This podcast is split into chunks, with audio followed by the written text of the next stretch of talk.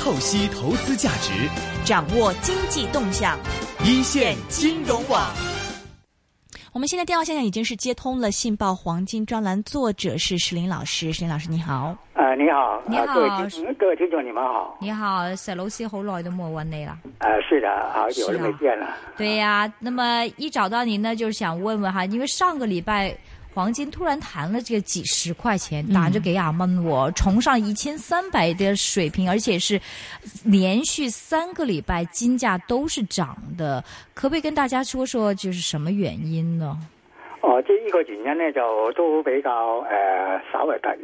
但係事實亦都有佢個內在因素啊。咁啊，最近呢，就呢個上個禮拜美國曾經公布咗呢個五月份嘅消費者物價指數嘅，咁啊原來係上升咗百誒呃按月上升百分之零點四，每年誒、呃按年咧就係、上升咗百分之二點一。咁佢從前個禮拜嘅生產物價指數公布係跌嘅話咧，就相啱啱係相反咗。咁有人覺得咧，呢個美國通脹可能會誒誒、升高。如果按以目前嗰個月嗰個速度去增長嘅話咧，一年嘅通脹率可能達到百分之二點八度啊。嗯哦，咁變咗一個誒、通脹預期突然間起咗。嗯咁仲有一個咧，就喺誒、呃通脹期就做一個誒、呃、預測嘅指標嘅，就叫做通脹預期。咁通脹預期咧就係、美國嘅長期債券嘅息率誒、呃、減去呢、個，佢有一種叫做對抗通誒、呃、tips 啊，係對抗通脹嘅就係、呃誒嗯債券嘅息率嘅差距咧就擴大誒誒、呃擴大咗少少。咁啊，平時有個通脹預期咧就呃增高啲得。咁啊，我最近咧啱啱呢個伊拉克個局勢比較緊張，咁啊呢個石油供應成咗問題，咁、所以最近個石油價格啊升咗，咁變咗咧通脹預期突然間起，咁啊形成咗一個補倉。咁啊，客觀個條件就咁嘅情形嘅。C 一輪嗰、個誒債呢個金市都比較誒、呃淡靜嘅。譬如一個誒、呃每日嘅交投都少，咁突然間呢個起咧就交投增加咗，咁啊個金價就上升咗，就觸發咗一啲誒止蝕盤。咁誒、呃先一輪咧，呢、呢個誒沽倉仲係多嘅，即係淨沽倉都係算多嘅。嗯咁啊變咗咧，嗰啲人誒馬上要個即刻補倉，咁形成咗個金價咧喺兩三日咧誒升咗誒、呃幾廿蚊，所以就係形成咗誒上個禮拜尾段嗰個走勢嘅情形啊啦。所以基本上咧，石林老師你嘅意思就係補倉盤引致嘅金嘅同埋銀，其實反彈幅度更加大嘅喎，銀銀就彈咗差唔多六個 percent 喎。係啊，係啊，銀嘅情形咧就係頭先我講嗰個情形嘅更加極端化嚇。即係補空倉。誒冇錯，由於咧我銀咧第一個咧就喺誒、呃稍前啲嘅時候咧，其實創過今年嘅新低嘅，嗯嗯嗯嗯嗯。啊咁啊結果咧就冇失低到去到幾多點？啊誒幾多幾多誒蚊？十十幾？誒十八個幾，哇！佢一下就彈咗廿蚊咯喎，唔係廿蚊，唔係一下彈到廿蚊啊，唔係彈咗廿蚊係係冇錯。係嗯咁咧就唔破唔破，咁啊仲有個嗰個倉位啊更奇怪，其實咧呢、個對沖基金喺個金市裏邊咧都係一路都係淨誒淨淨好倉嘅，即係淨淨空誒、淨多頭。嗯咁誒、呃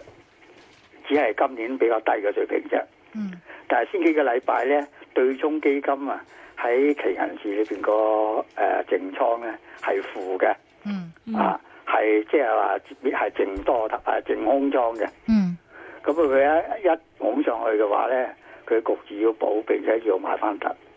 嗯誒，所以形成咗咧誒，頭先我嗰個誒基本情形嘅比較突誒，更加呢個更加呢個即係話極端化嘅表現啦。嗯嗯嗯，但仲有一個咧，頭先嘅通脹預期咧，誒亦都係對銀嗰個一個因素啦。即係話誒銀，畢竟都係誒更加係屬於商品類。嗯咁佢由於通脹預期嘅話咧，更加所以焗咗佢。所以頭先我話嗰個市場嘅極端情形咧，係喺反映銀市，誒、金市都係誒同佢差唔多，就冇咁極端化，冇咁典型。嗯，咁誒、呃但是你的意思就是說，其實大家係保空倉嘅啫。咁你覺得依家係誒，譬如銀去到廿蚊啦，金係一千三零幾啦，咁你覺得會唔會差唔多保完，跟住又去向下咧？即係如果你覺得係保空倉嘅話，咁應該係我哋係準備再沽過嘅啦喎，係咪咁誒解？啊咁樣情形，誒亦都唔能夠咁絕對。嗯由於咧誒、最近頭先我講銀咧試過今年嘅低位之後咧就反彈上去，咁啊形成咗喺十八個幾嗰度咧，喺十九蚊樓下咧出咗幾次支持啦。嗯啊，咁今次彈上去咧就係短期形形勢啊應該係走翻好嘅。嗯啊啊誒、金亦都係金咧就今年咧就冇試過誒誒、呃今年嘅低價，嗯嗯但係咧喺圖表上咧就有人覺得咧就係、誒、低位，即係個更高嘅高位啦，唔係更高嘅低位啦。即係今次嘅低位咧，比今年嘅年初嘅低位係高咗。呢、嗯嗯。個形勢就唔係太壞咁嘅情形。啊哈啊啊哈！啊啊如果有有，我们先讲讲宏大宏观的这个环境哈，比如说大家都知道这个呃，美国联储局一直在量宽嘛，而且现在说缩缩减了，减少买债，就每一次议息都减少一百亿嘛。但你看到它这个呃联储局，它其实增长说经济增長可能會再度是縮減嘅喎，而且係歐洲又係不停嘅量寬，不停嘅 QE，但係但係問題係佢嘅經濟又係繼續縮嘅喎，而且就嚟即係佢而家要負利率嚟到谷佢喎，咁點點解有咁嘅情況？你呢個對金嘅最後影響係乜嘢咧？誒、呃其實係咁樣嘅。誒、頭先個金其實喺誒、呃年紀嘅都係喺一個範圍裏邊反覆嘅啫。嗯譬如以金嚟做例子咧，誒低位係一千一百八十蚊，嗯咁啊誒之後咧佢最高位都係一千四百三十四蚊度嗯啊，以後咧每一次反力嘅低位咧都一次比一次低，咁啊銀咧就係誒誒最低係舊年十八個二時度啦，咁今年年初同埋今年誒六月份咧。都係試過誒十八個七誒十八個六啊咁上下個價格，嗯就抓上去。但係佢反彈高位仍然係一點比一誒一點比一點低嘅。嗯咁呢、證明咗咧喺呢半年裏喺呢一年裏邊咧，個金同銀咧都係一個誒、呃、區間裏邊呢個上落。嗯係咁啊，反映咗呢、個誒、呃、個客觀嘅經濟形勢啊，係一個誒、呃、麻麻地一個麻麻地嗯，同埋咧係誒收縮同埋擴張兩個力量啊，仲係誒此起彼落，咁、嗯所以形成咗佢一個誒、呃反覆啦。嗯咁你頭先講到嗰個美國量寬嗰個問題咧，我哋誒喺我接受你哋訪問嘅時候都講過都都係講過嘅，雖然好長。嗯咁誒，事實上你都啱啱都可能記得，其實喺 QE 三嘅實施嘅時候，今次一路跌嘅，所以咧金價唔係等於同個量寬嗰、有個關誒唔係直接成比例係有關，係但係唔係話一一加一等於二咁，即係唔係一定量寬就金價就會升冇錯冇錯嚇嚇。咁咧就喺嗱，頭先你提到美國聯儲局同埋誒歐洲誒中央行嘅情形都有啲唔同嘅。咁啊，頭先我講美國聯儲局嗰個貨幣供應係一路一路係增加嘅。咁最近雖然係所謂退市，即係每個月減少呢個買債一百億元，並且佢都係一路每一開支會都堅持住，即係佢嘅政策係唔係話好飄忽嘅，都比較明明朗。誒佢嘅做法。但係咧，呢、個即係銀紙啊，實際係繼續多嘅，只係多嘅速度減少咗啫。嗯啊，但係最關鍵咧，對今次誒嘅影響同埋銀市嘅影響咧，其實係睇體現於通脹嘅，體現於通脹就係、美國嗰個貨幣供應嘅流動速度啦。嗯即係印到咁多銀紙誒、呃出咗去，咁究竟有冇喺經濟實體喺市場度流動咧？嗯啊，即係有冇使到錢？嗯譬如你使咗誒，我假設一個極端例子，個銀行印咗好多錢，嗯但係呢個夾萬度冇放咗出嚟，冇意思㗎，嗯係咪啊嗯？啊啊，或者借唔出去，或者冇人借，嗯咁即係對個商品價格同個市場係冇咩影響㗎。嗯誒、完全冇影響，即係同同佢銀紙同埋佢流動係兩件事嚟嘅。嗯但係咧，就最近幾年啊，點解金價都喺高位跌落嚟咧？就其中一個好大嘅因素咧，就係嗰個貨幣嗰個流動速度啊，越嚟越低啊。嗯即係話銀紙係好多，但係咧佢喺市場咧每一蚊誒誒流動幾多次咧，個速度咧越誒、呃越嚟越減低點。樣睇到啊？呢、個數據誒、點點樣睇？其實咧就呢個數據誒、呃美國聯儲局嗰個網站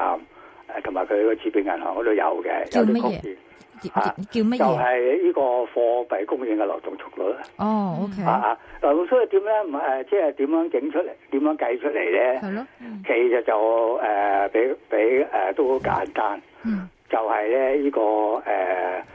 上高咧就份子咧就係呢、個誒呢、個美國 GDP 嘅總值，嗯銀碼嘅總值，嗯下邊係銀紙嘅數量、嗯啊啊啊！咁就話咧誒，如果係嗰、個、呃、銀紙。誒嗰、個譬如美國增增長個 GDP 增長一倍，銀紙咧係一倍咁啊，咁意思話咧誒同步增長啦。嗯如果銀紙係多兩倍嘅，佢嘅經濟增長嗰個總值係零點一倍啊，明白咁只係零點五啫，明唔明白係我意明思啊白？明白咁，啊，最關鍵咧就美國誒、呃、貨幣供應有幾個指標啊，一個大家熟悉嘅 M 一咧，嗯有個叫做 M 二啊，嗯哼，其實咧更加反映通脹一個叫做零誒、呃零期限啊，嗯即係話咧唔計誒定期存款之外嘅所有銀紙嗯啊，所有嘅銀紙嗯嘅總量。嗯咁啊，同埋呢個呢、個國民生產總值嘅總值嘅比較。嗯咁喺誒佢誒，但係佢唔係每個每日統計嘅，嗯係一季一季咁統計。咁、嗯到零四年一月咧，誒、個比率只係一點三八六，係有史以來最低。嗯嗯咁即係換言之咧，啊所有嘅銀紙啊喺市場咧，每一蚊只係喺流喺國民生產總值嗰個創造國民生產總值嘅，只係流動一點三次。啊！以前係幾多？譬如舊年或者前前幾年嘅數據，誒八零年咧係三點五，八零年係，OK，啊係即係一蚊咧係誒使誒轉咗三三點五次呢，呢個卅年前啦，咁譬如最近啦，嗯咁啊咁呢啊幾最年，近咧都係低，誒誒最近咧喺誒都係一點六，一路一路講我哋哦一點六降到，即係舊年係一點幾啊？誒呃都係一點五個水平，哇！咁一點即係一四年仲低過舊嗯係年，係一路低啊，而嗯家係呢個有呢個資料統計以來最低，嗯咁之後咧銀紙係攞出去但係冇喐啊。唔係係喐得係個比率係少，有喐，不過佢喐個比率係少，係咁啊形成咗咧，即係嗰個商品誒通脹咧就難以上升啦，係係啊，難以上升，咁所以就係呢幾年咧，誒、呃、誒、其實個金同銀咧係淺啲落嚟噶啦嘛。诶，咁我更加唔明了，因为我们一开始就说，为什么在上个周呃，上周就礼拜四、礼拜五，黃金彈咗成三十幾蚊，銀仲犀利啦，銀一個禮拜彈咗六個 percent 啦。那你的解釋是因為呃剛剛公布了這個五月份的 CPI 指數是按年這個按月暴升了零點四，誒市場預期呢，可能一年嘅通脹呢達到三點幾到四個 percent 咁多，所以唔唔係唔係，係係兩點八度，哦，sorry 兩點八。係係係咁咁，我見到有人話假設三點幾，唔唔緊要啦。所以大家估計係通脹升嘅喎，但係問嚟你頭先講嗰個、呃、即係嗯、錢嘅流動速度又比又比去年還低，咁點解反而有通脹咧？呢、個係咪有啲啊 conflict？嗱，呢個咧頭先嗰個貨幣流動比率咧係呢個反映一個長期嘅趨勢嚟嘅，嗯唔係一個短期。唔嗯係哼一個短期趨勢，嗯唔係話啊成日變。咁即係咧，誒啊金銀喺誒呢個一一年開始跌落嚟咧，就係同頭先嗰個流動比率個長期走勢有區誒係吻合啦，嗯係呃誒啲誒相一致啦。嗯但係短期嘅波動係受到好多種嘅影響噶嘛。啊啊，並且咧就頭先我講到佢誒市低位金銀市低位唔穿，誒、呃金咧就誒、市低位，結果係誒、呃市唔到誒、去到一二四零噶嘛，嗯冇冇去到千二蚊嗰個水平啊嘛，嗯咁變咗咧誒倉量又少，咁啊當呢個少少信息嘅時候啊咧，同埋喺個誒美元又好似弱翻嘅情形咧，咁啊一啲短期嘅行動呃啊，啊會出造成一個短期一個誒大嘅波誒誒波動啦，嗯但係嗰個同長期走勢唔係話完全一致噶嘛。那如果是长期，呃就是我们可以看着这个呃流动的速度来到看黄金的长远的走势，亦表示黃金即係冇 inflation 咁黃金價錢即係長遠都冇得睇，係咪可以咁樣簡單地定結論㗎？嗱，呢個咧其實咧，頭先我講過都係一啲滯後嘅指標嚟嘅。嗯嗯由於佢係誒出現咗呢啲數據先會計到出嚟啊嘛，嗯哼嗯咁你個市場咧係每一秒鐘去波動噶嘛，明白，係係，咁樣就唔能夠話佢咧喺目前嚟講，誒、呃貨幣嘅供應流速咧仍然係冇改善，係到目最新啊到手頭嘅數據仍然係向下，係但係佢可能稍後會誒停低會改善咧。明白啲，人咧就可能會咁預期啦。咁喺呢個誒倉量比較誒、呃成交量比較低，同埋嗰個短期情形好似有啲誒、呃改變嘅時候，好多人沽倉嘅時候，咪要補倉，出現咗頭先嗰個呃短期一個大嘅波動啦。嗯。嗯，那是不是我们就主要看 CPI 是更有前瞻性或者短期的前瞻性多一点呢？誒、CPI 比誒呃比較短啲㗎啦，係啦，比嗯比比較短啲啦。咁係咪但係頭前瞻嗯先係性一個月啫喎，系一個月啫喎。系頭先咧話誒估計佢誒呢個誒年增長要按翻咁嘅比率咧，就會呢個係誒呃二點幾或者三咁樣啫嘛。但係佢下一個月未必一定係噶嘛，嗯嗯未必一定係嘅喎，即係唔能夠話按一個月誒、呃一個比比率當成年都係按嗰個比率增長噶嘛。嗯嗯仲有一個咧，上一誒、呃上個禮拜公布嗰個 CPI 同嗰個 PPI 啊，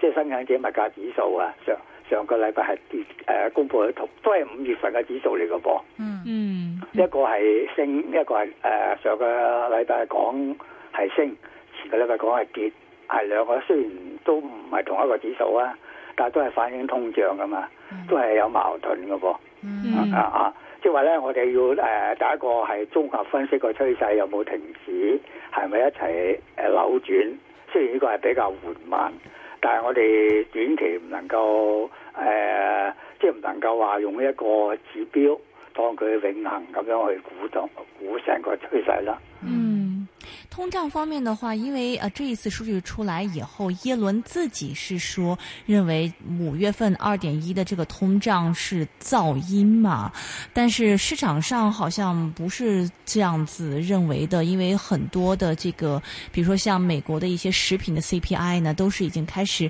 摆脱疲软了，然后这周四也会迎来这个 PCE 的这个通胀数据嘛，可能嗯更重要一些。所以您觉得下一步的这个通胀方面，美国方面通胀方面会真的是啊、上升吗？我覺得係可能會誒、呃稍微誒、呃上升少少，嗯但係唔會好激烈。嗯第一個頭先我講個佢貨幣流動嗰個速率啊，佢唔係認真改善嘅話，嗯呢、個咧日日都唔會引起個好大嘅通脹嗯嚇。仲有一個咧就啱啱喺誒上個禮拜呢個美國聯儲局喺議息之後咧，呢、個佢個主席耶倫啊，咪出嚟講講嘅。佢對今年嗰個經濟預測啊，美國嘅經濟增長預測係調低咗。嗯嗯，調低嘅。咁如果你誒、呃通誒、呃即係話咧，個通脹如果係高嘅話，即係話你嗰個貨幣流嗱、佢經濟增長好，一定要嗰個銀紙使用嗰個速度啊，即係即係要充比較充分利潤利用啊，即係話咧印出啲銀紙能夠起到個刺激經濟嘅作用，咁先真係有一個誒、呃、經濟真係增長啊嘛。佢反而咧係將佢調低。咁即係換言之咧，誒、喺今年裏邊咧，嗰、個貨幣流動速度咧都唔會好高，唔會好高。即係話印嘅銀紙刺激經濟嘅力量咧，都仲係唔係好好勁。咁即係話咧，我覺得咧，呢、個通脹係預期係好少少，但係咧唔係就好高唔會唔會好高。嗯係啊，咁仲有一個咧，頭先嗰個係 CPI 啫嘛係，CPI 係跌緊，又點解釋咧咁樣？係喎，係係係。啊，咁仲有一個咧，你頭先講到歐洲嗰度，我都準備講講嘅，係歐洲先有量物價負利率，又又準備誒量化寬鬆，再再嚟一次嘅，啊啊！係啊，但係實際上佢喺歐洲嘅央行嗰、個誒、呃、資產負債表啊，誒、先一輪係未升翻啲啫，最近又向向下跌喎。啊，咁即係話言之咧，佢用負利率甚至存款負利率目的就係想刺激翻嗰、個、呃、通脹同埋個經濟啊嘛。嗯但係個實點解佢會實行咁咧？即係證明佢個誒成個歐洲啊個經濟收縮得好厲害。嗯佢先會採取呢啲嘢啊嘛，嗯採取呢啲措施啊嘛。嗯咁即係歐洲咧係面臨呢個係收誒、呃通誒、呃通縮壓力係好大嘅。嗯嗯咁呢個咧啊，我哋誒歐洲雖然對黃金嘅影響唔係話喺我哋炒市嘅時候咧，唔係話好重視，嗯但係事實上佢都係一個誒好、大嘅地區嚟噶嘛，嗯嗯嗯係好、大嘅經濟體系噶嘛。嗯嗯咁即係咧，縱觀全球嘅話咧，唔係淨係美國，即係整體經濟誒個通脹咧，雖然係個經濟穩定翻，有可能回復翻上升，但係大幅上升嘅通脹嘅可能性咧，喺目前嚟講，仍然唔係好唔係好大嘅。嗯嗯嗯嗯。呃，另外再讲讲这个地缘了，地缘政治这个伊拉克方面，你觉得会有多大的影响呢？伊拉克嗰個其實咧，係烏地緣克蘭政治咧，係誒烏克蘭嗰度咧，其實地緣政治咧對金價影響一般，如果係正式打仗嗰啲咧，嗯會刺激一陣一下。嗯但係咧，事實上地緣政治對金價嘅影響咧，喺歷史上係咁樣成嘅。嗰、個消息一起嘅時候咧，就會誒有啲刺激啦，就好難我哋估計佢上升嘅幅度啦。但係呢個消息平靜翻咧，佢會個金市、緊市啊，都會回復翻原原來個軌道嘅。即係話咧，純粹係誒呃地緣政治嘅消息咧，影響就唔係誒呃係短好短期嘅啫。嗯啊局勢平靜嘅話咧，除非世界大戰啦，嗯咁啊局勢平靜翻，佢會回復翻。咁嗯今次咧就唔係話佢個局勢緊張啊，而係個油價真係咧佢拖耐啊，係係係最近個油價係拱咗上去，嗯，係係係係啊，拱咗上去。咁啊烏克蘭嗰個咧就係鐵誒嗰個天然氣嗰個供應嘅問題啦，係係係啦。咁啊仍然咗最近呢個誒商品指數都係升嗰啲嘅。嗯嗯嗯即係綜合嚟講咧，就係、誒、短期嗰、個、呃、通脹啦，商品價格咧係會上升啲嘅。明白啊、另外再要看联储局刚刚议完息嘛，那基本上好像说大家好像都预计可能是今年年底之前应该结束这个 QE 嘛。那么，但是好像大家又加快了对这个一五年和一六年的加息预期。你觉得这个加息的这个预期的加快是对金和银是有一个正面的影响吗？係啦，誒頭先你講最近嘅金銀嘅彈上去咧，其中都就有個因素嘅。由於咧就最近一次會議息會議咧，似乎將嗰個加息嗰、個可能性嘅加息嗰個期限延長咗啊。雖然佢冇講到個時間表，但係講出嚟嘅氣氛咧可能會更長。並且唔係淨係呢個耶倫嗰個主席講，而係好多誒呃聯儲局嘅理事啊，都傾向於稍誒、呃稍後先再考慮個誒加息問題。嗯咁形成咗呢個誒、呃金銀又誒、呃乘機又彈上去啦。嗯但係事實上咧，誒、市場嘅利率咧唔係聯儲局誒、呃完全控制到。嗯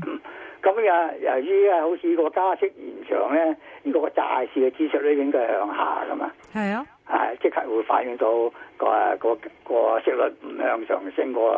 咁啊，實際呢兩日啊，嗰、個呃十年債券美國十年債券孳息率咧，基本上咧就冇乜點喐。系啊，就係两啊點六停喺誒啦。二點六嗰個係啊誒之上嗰個水係啊平真係奇怪係啊喎根本冇喐。咁啊，事實上咧，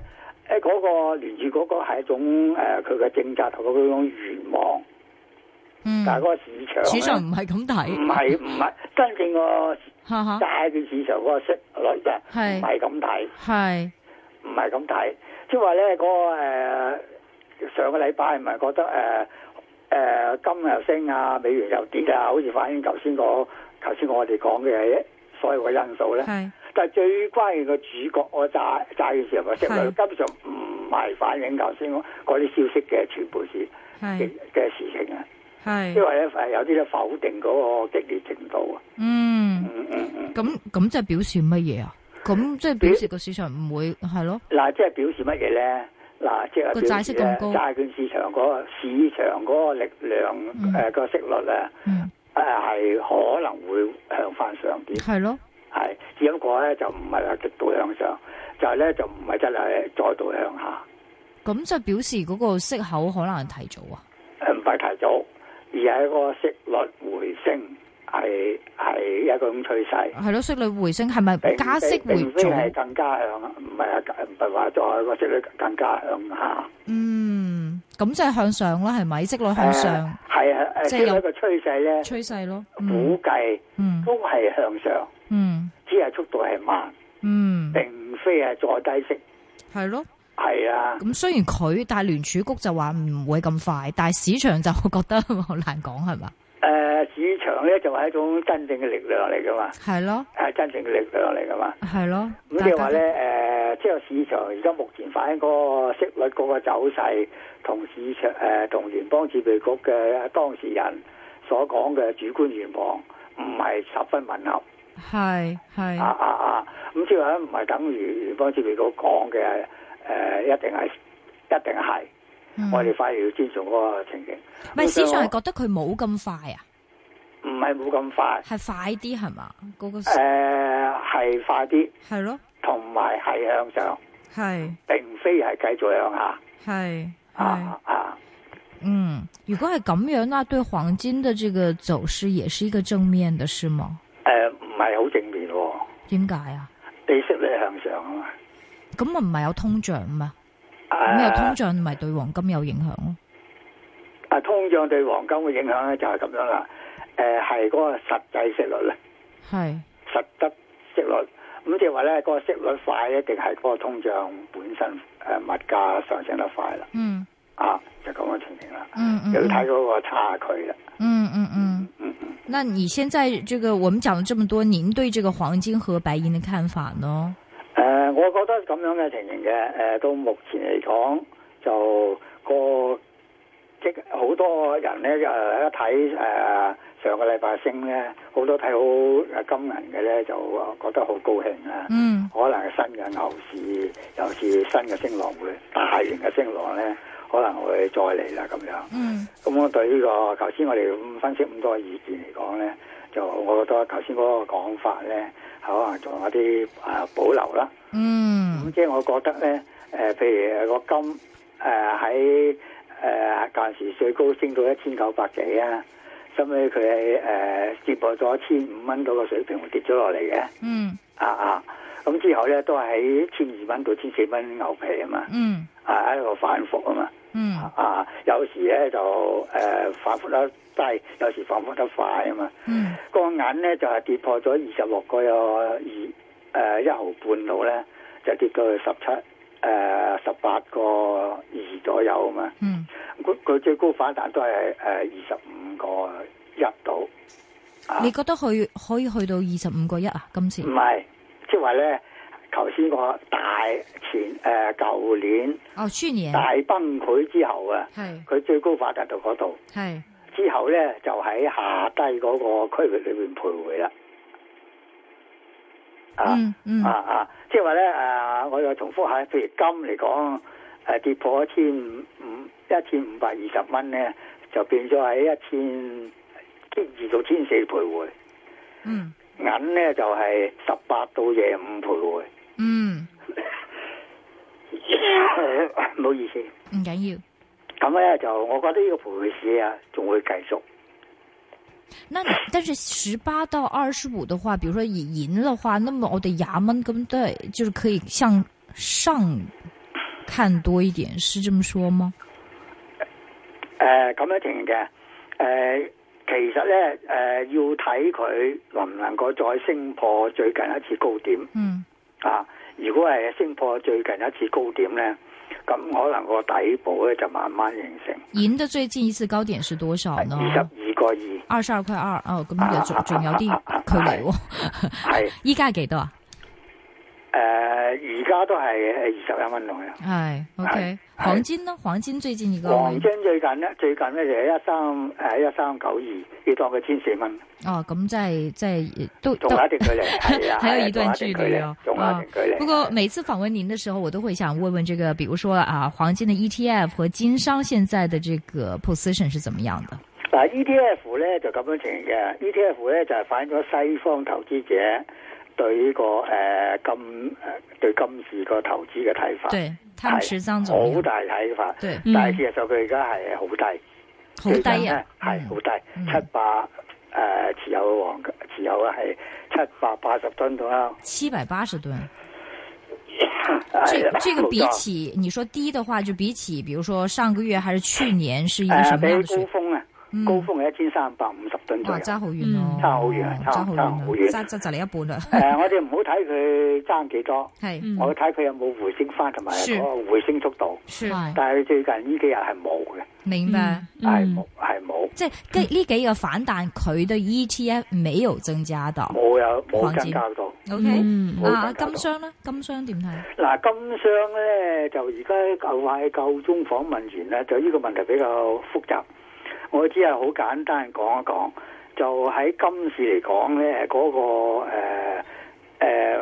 嗰個持倉啊，唔係太正常嘅。嗯嗯嗯。唔係咁好啊明，對沖基金同埋呢個誒一般嘅投機者咧，仍然係揸呢個誒好倉，嗯嗯係多頭嗯，啊，淨多頭。嗯咁佢嘅估誒對手應該係生產商。係係啊生產黃金嘅，咁佢係淨誒淨空頭，但係喺誒近即係大半年嚟講咧，即誒淨多淨空頭嘅咧係掉期交易商，係套利嘅人啊，嗯嗯嗯嗯嗯，咁呢個咧就係以往係冇嘅嗯啊，並且係多過作為估家係多過生產商好多。啊，咁呢個咧我有啲懷疑啊，就誒、呃先一個兩個月咧，世界黃金協會就提過誒、呃中國進口嘅黃金嘅數量啊，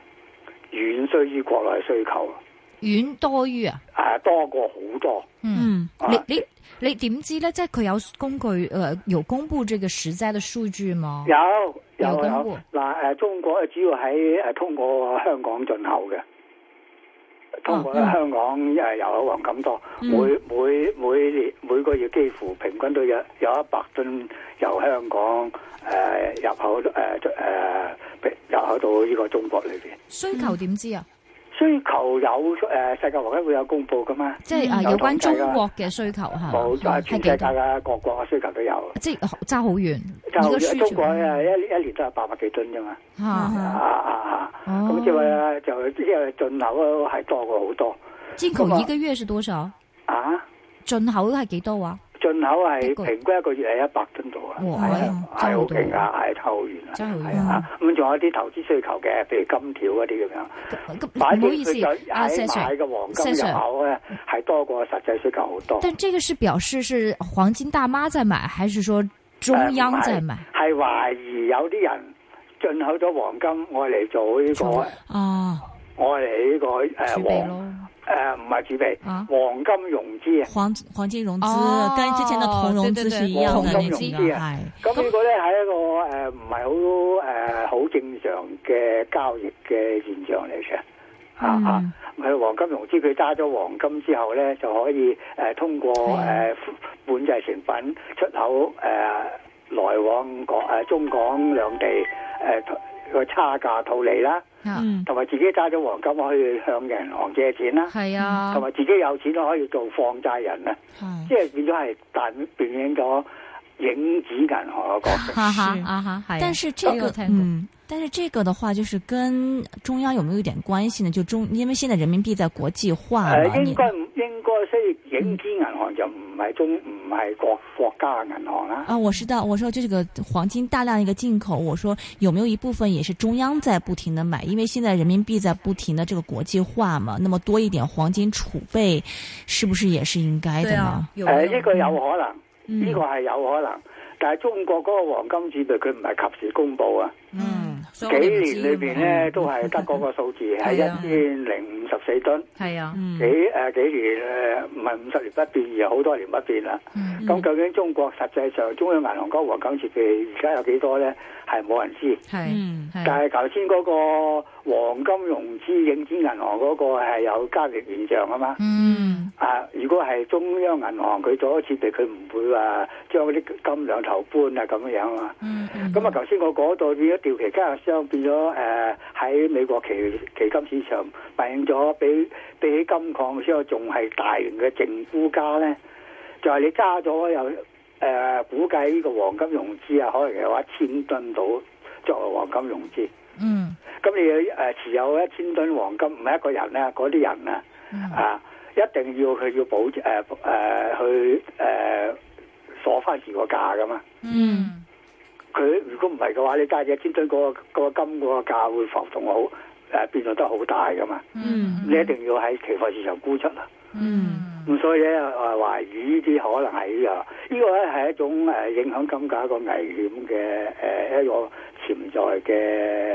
危險因素嚟嘅。嗯，由於啲誒以前咧已經爆咗煲嘅啦，就爆個煲啦，銅融資啊。系嗯啊系，咪形咗個銅誒係啊一借唔出啊，系啊或，者個銅價跌，或者息口高咧，或者誒、呃借唔出咧，咁就有問題啦。就即刻沽啦。嗯咦，咁我最金都可能有呢個風險喎，即誒、係如呃哎有果呢個潛在風險，哦但係我我哋咧係雖然喺電台講，但係我都係個人身份啫。嗯另一頭先嗰啲嘢咧，我就唔係我作出嚟嘅，你當然而啦，嗯而而係呢個實際上有誒、呃世界黃金有統計。有有有呢個成，就估計佢有一千噸度呢個做黃金融資，嗯咁事實上亦都唔係冇前科，銅已經係啦，好多大宗商品嘅融資都有啦。嗯咁呢、個如果世界個經濟息率嘅變化，誒、咁就